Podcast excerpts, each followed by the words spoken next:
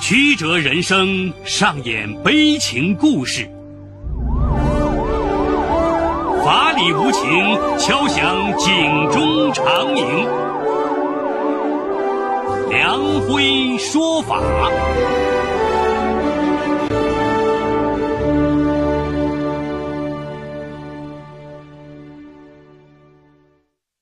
梁辉说法由上海故事广播与现代家庭杂志社联合播出。好故事，好声音，听众朋友，大家好，我是梁辉，欢迎收听梁辉说法。安徽省舒城县男子周立志因爱生恨，买下刀具预谋杀人。当地警方获悉险情后，在其必经之路设卡抓捕。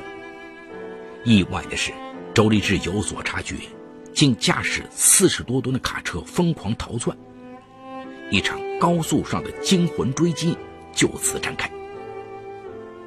今天我要给大家讲这么个故事，叫《惊魂追凶五小时，千钧一发叫停杀人案》。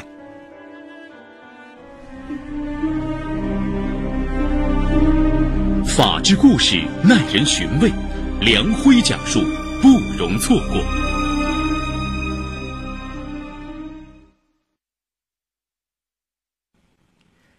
二零一五年十一月十四号晚上八点二十九分，舒城县万佛大道孔集至千人桥路段，一辆挂牌皖 N 二、牌照尾数为九零的大型重卡正在疯狂的奔逃。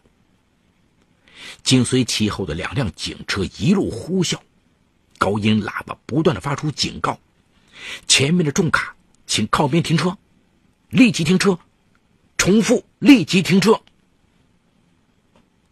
没想到重卡司机置若罔闻，不仅不减速，反而越开越快。重卡吨位达四十三吨，其高速行驶的威力不亚于重型坦克。此时天高夜黑，双向高速行驶六车道，车辆往来如潮，隐患重重。见此情景，带队拦截的千人桥派出所所长树凌云心焦不已。全力奔逃的重卡司机名叫周立志，时年三十八岁，安徽黄山人。二零一五年五月初，单身已久的他通过微信摇一摇。认识了比他大两岁的荣新竹。荣新竹的丈夫常年在外打工，孩子在当地读高中，他便租住在学校附近陪读。周立志明知此事，仍心生爱慕，穷追不舍。一次，周立志发现荣新竹和别的男人也有微信交往，他十分恼火，找到荣新竹与他理论。没想到荣新竹对他不理不睬，这让周立志十分恼火，对着荣新竹便是一阵的暴揍。因为此事影响恶劣，当地警方接到报警后，将周立志治安拘留了五天。从那之后，两人的关系彻底恶化，不再有往来。周立志从拘留所出来以后，一直对荣新竹怀恨在心。觉得是他有错在先，自己却被拘留了多日。为了出气，他又跑到荣新竹的租住房外，大肆谩骂不休，还威胁要杀了他。因此，他又被警方拘留了一周。至此，周立志对荣新竹是恨之入骨啊。十一月十四号下午三点多，周立志像往常一样开着重卡外出拉沙。路过舒城县千人桥镇街道时，看到荣新竹正在路边与人闲谈。周立志迅速停车，揪住荣新竹，不由分说展开拳脚，当街就打，并威胁要杀死他。被人拉开后，周立志驾车离开，荣新竹则拨打了幺幺零报警。千人桥派出所的民警了解完情况后，准备找周立志问话。却发现他的电话一直关机。民警便找到雇佣周立志开重卡的老板王乐高，让他带话给周立志，第二天早晨去趟派出所。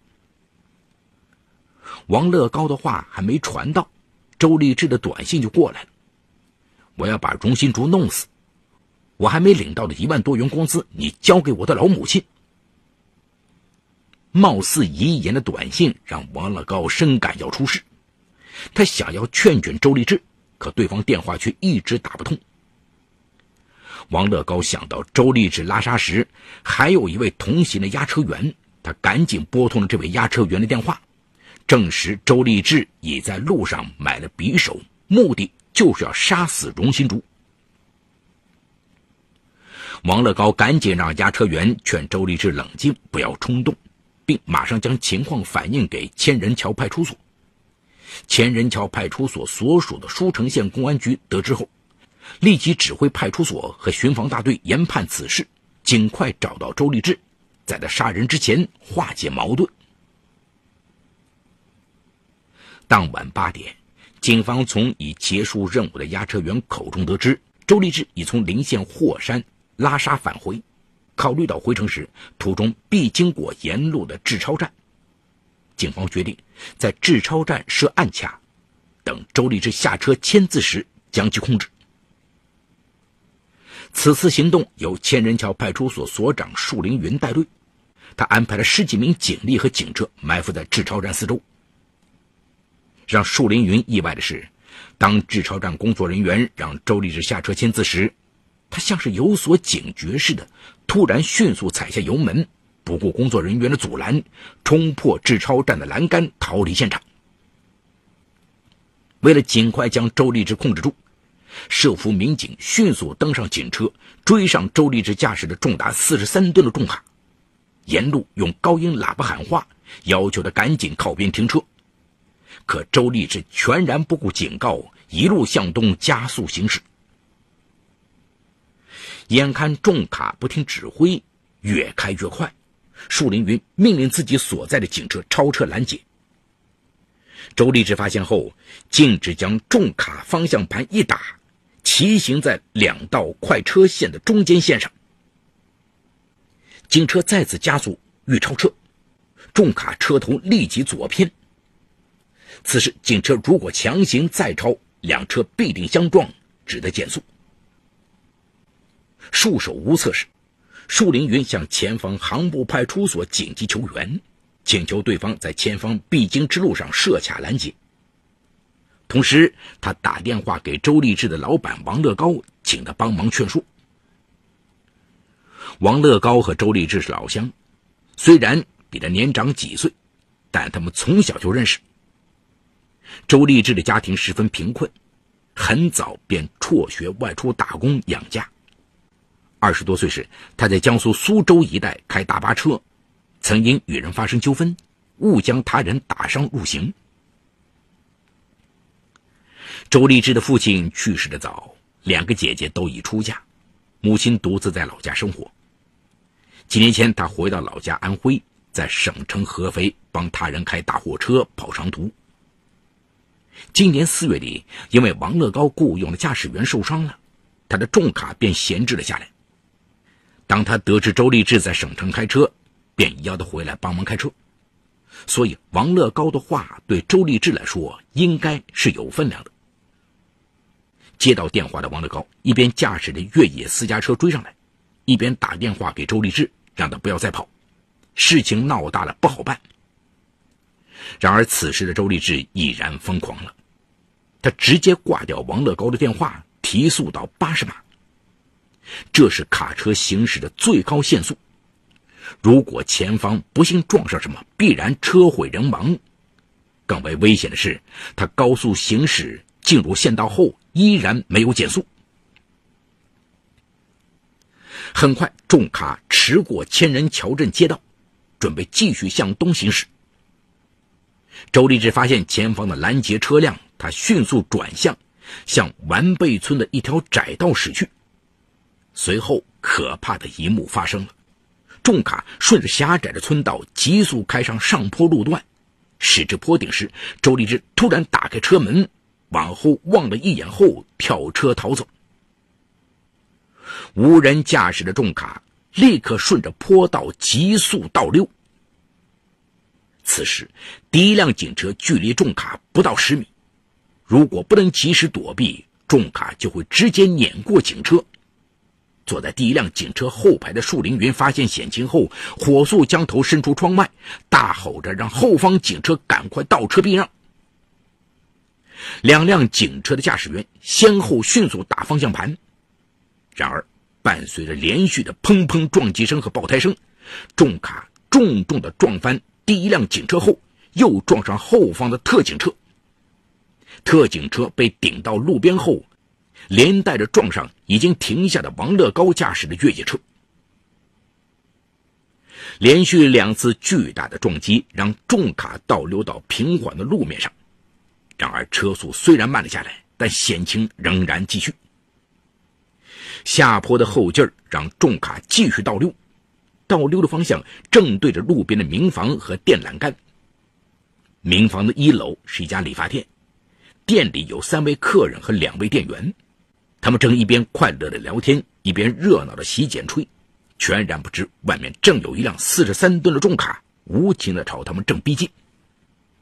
千钧一发之际，眼疾手快的王乐高跳下私家车，弹进重卡驾驶室，闪电一般的踩住刹车并熄火。重卡终于安静了下来，停止了它庞大的碾压。制服重卡后，王乐高赶紧上前查看前方警车的情况。只见树林云所在的白色警车车头严重破损。特警车的右前方轮胎因剧烈撞击而爆胎。所幸的是，除了两位民警的头部受了轻伤外，再没其他人员受伤。这里有情与法的冲突，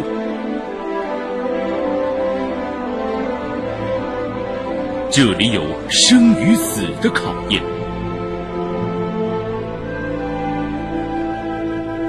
这里有爱与恨的交织，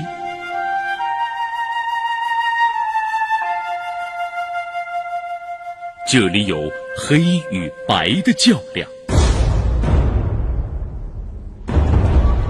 法治故事。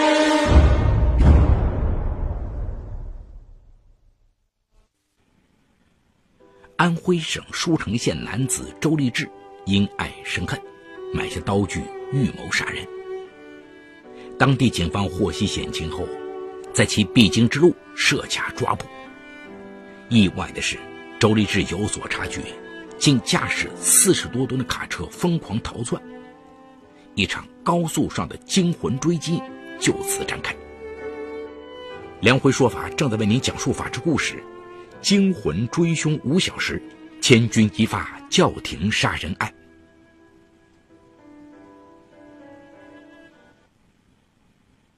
事发当晚正值周末，舒城县公安局党委委员、刑侦大队长张震获悉嫌疑人已跳车逃离的情况后，立即重新调集警力，成立多个抓捕小组，并配发枪支，在周立志的老家荣新竹的租住地等多个地点布控。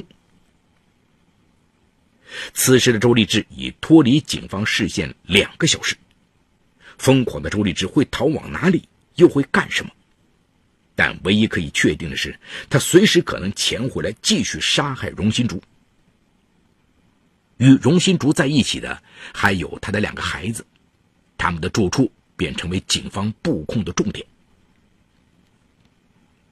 出租房东临稻田，西靠街道，有多条小路进出。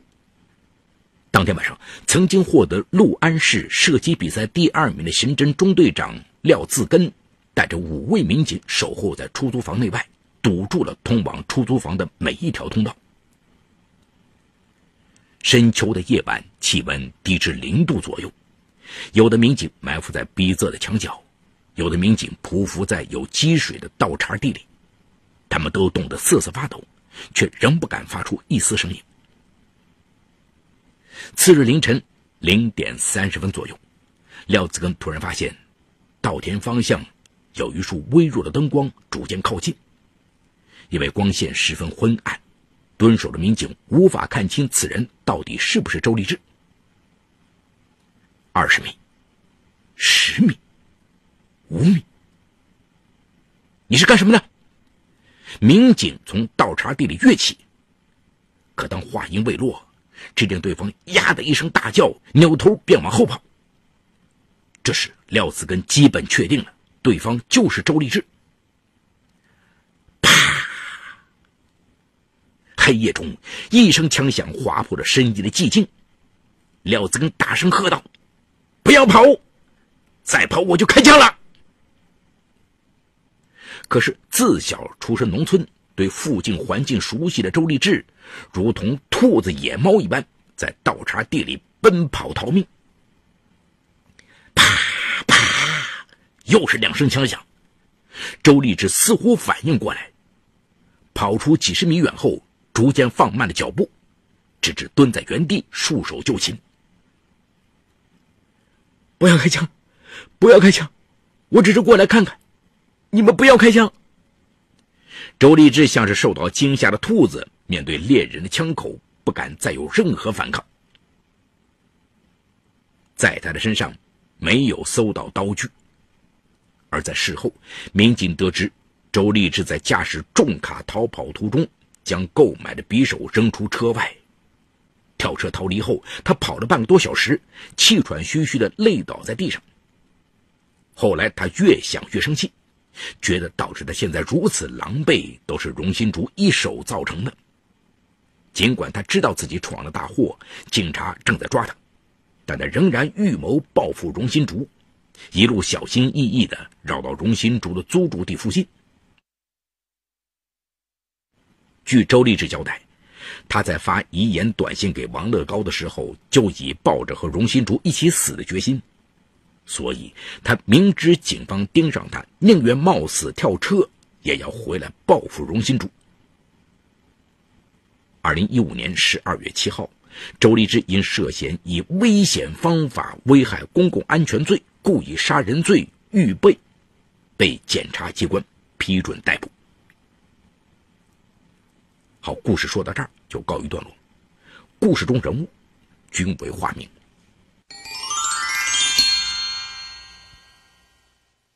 综合本案来看啊，周立志的行为是疯狂的、冲动的、暴力的、自私。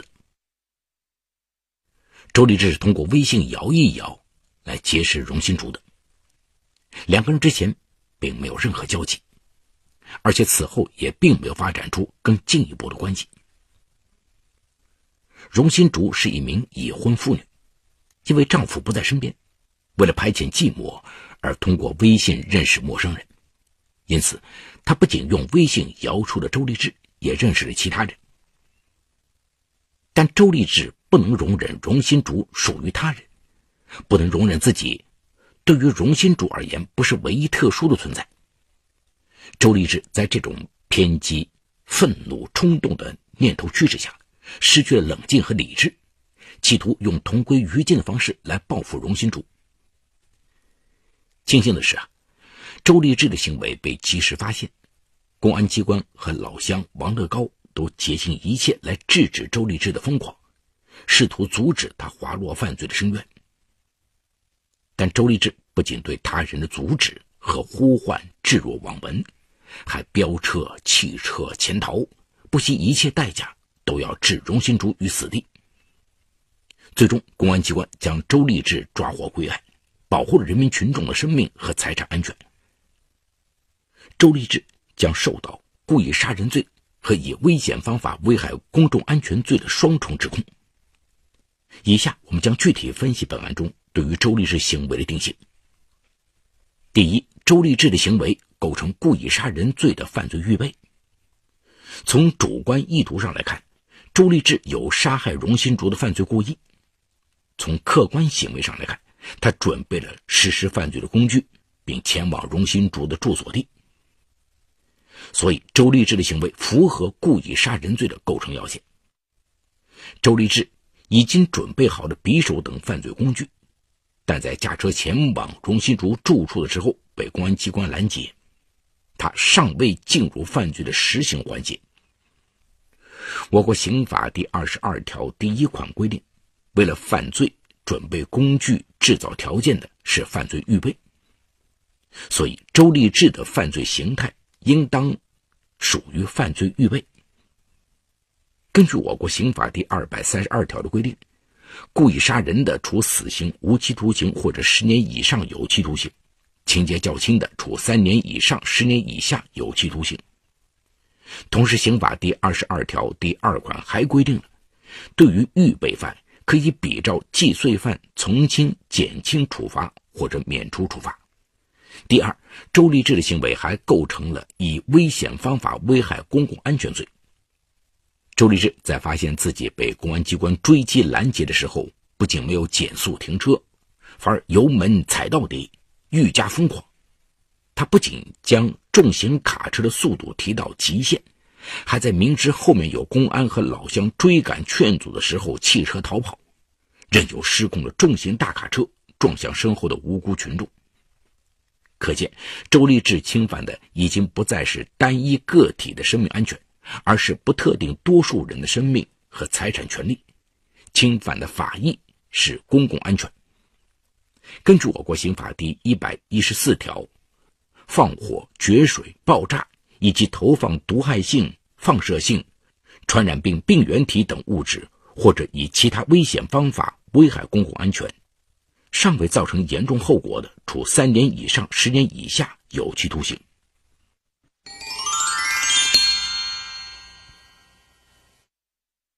好，感谢长宁区人民检察院为本次节目提供的帮助。本次节目编辑主持梁辉，后期制作王文琪，监制赵杰、张建红。感谢您的收听，我们明天再见。说法解律，民法析理，关注民生百态，记录法治进程。大家好。我是梁辉，欢迎收听梁辉说法节目。现在，请您发送“阿基米德”四个汉字到幺二幺幺四，获取下载链接，并关注梁辉说法节目。我们将与你在线下进行零距离的互动，欢迎你们的加入。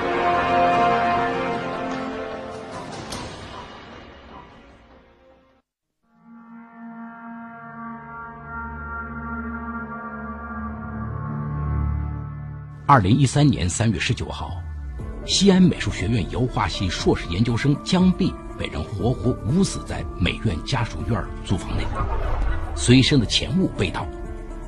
四天后，凶手贺磊落网。二十六岁的江碧是国内油画界风头正劲的青年女画家，贺磊则是个二进宫的刑满释放人员，案发前在一个工地上做苦力。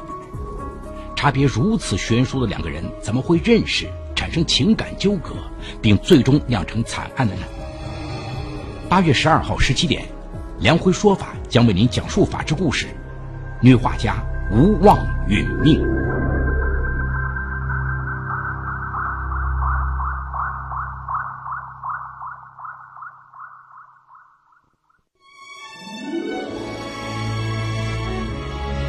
听梁辉说法。